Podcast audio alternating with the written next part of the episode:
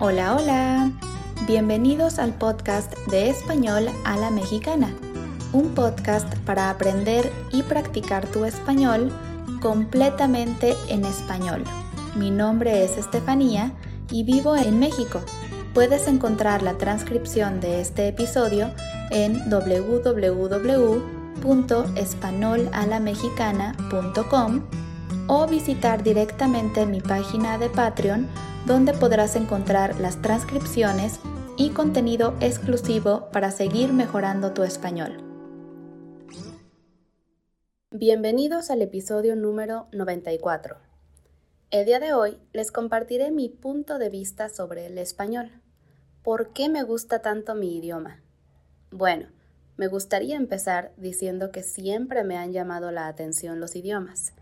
Decir que algo me llama la atención es como decir que algo me parece interesante. Me parece muy interesante que existan tantas lenguas diferentes en todo el mundo, tantas formas de comunicarnos. Respeto muchísimo a los políglotas que son capaces de hablar tres o seis o más lenguas. Sé lo difícil que puede ser aprender una lengua nueva y si estás escuchando este podcast, lo más probable es que tú también lo sepas. Por eso me parece tan fascinante cuando una persona puede hablar y comunicarse con tantas personas en tantos idiomas. El español es una lengua romance, lo que significa que viene del latín. Pero algo que debemos recordar es que todos los idiomas tienen una gran historia e influencia de muchas culturas y países. Algo que siempre genera un poco de confusión es la diferencia entre español y castellano. Ok, Recordemos que, como lengua romance, el español proviene del latín. Básicamente es una deformación del latín. Bueno, los primeros cambios del latín hacia el español fueron en España, específicamente en el reino de Castilla. Es por eso por lo que al inicio se le llamaba castellano a esta primera versión del español. Con el paso del tiempo se le conoció también como español al comenzar a expandirse en toda España. Hoy en día, la Real Academia Española, que es la institución dedicada a regular el español, nos dice que ambas palabras son sinónimos, o sea que podemos decir español o castellano y es básicamente lo mismo. Pero si viajamos a España, sí existe una diferencia, porque el castellano sería el dialecto nacido en la Edad Media que aún usan en esa región.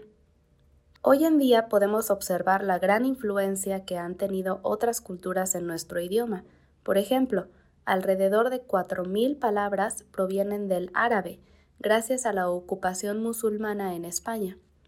También hay una gran influencia del griego, el francés, el italiano y más. El español es una lengua hecha de otras lenguas, y a mí eso me parece fascinante.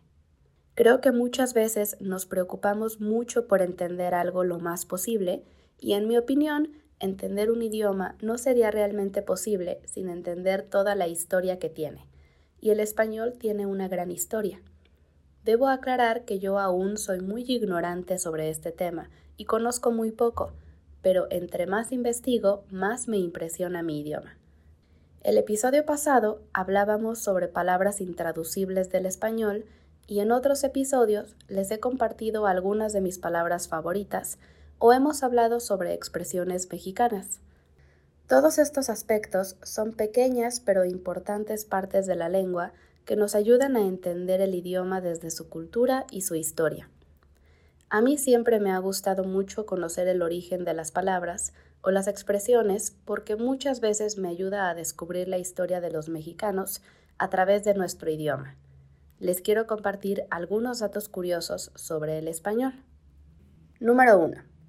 Existen aproximadamente 300.000 palabras en español, aunque la RAE, la Real Academia Española, solo reconoce alrededor de 90.000. Eso significa que existen miles de palabras que usamos en nuestro día a día, pero que no son palabras oficialmente reconocidas, y creo que eso es algo que muchos de mis estudiantes, especialmente los avanzados, han podido observar. Aprender un idioma significa vivir el idioma, y uno de los mejores consejos que les puedo dar es no pensar demasiado en por qué existe una palabra, o por qué se dice de una forma u otra. Lo mejor es fluir y confiar en el proceso.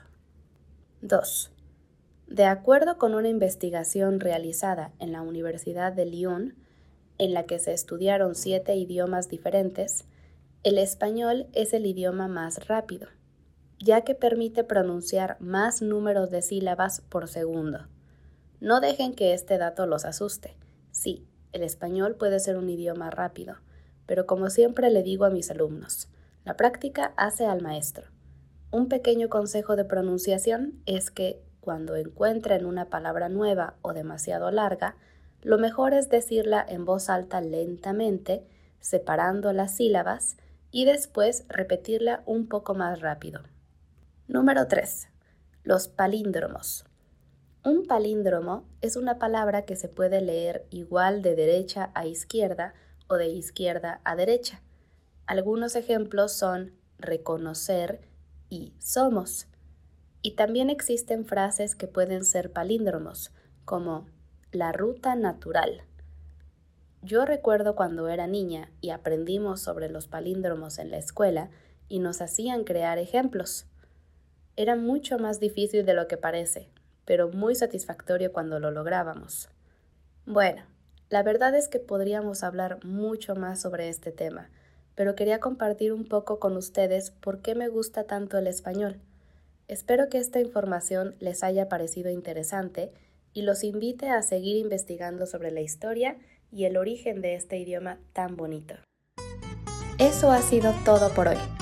Gracias por escuchar este episodio de Español a la Mexicana y les recuerdo que pueden encontrar la transcripción en www.españolalamexicana.com y apoyarme en Patreon para poder seguir creando contenido para ustedes cada semana. Nos vemos el próximo miércoles con un nuevo episodio. Hasta pronto.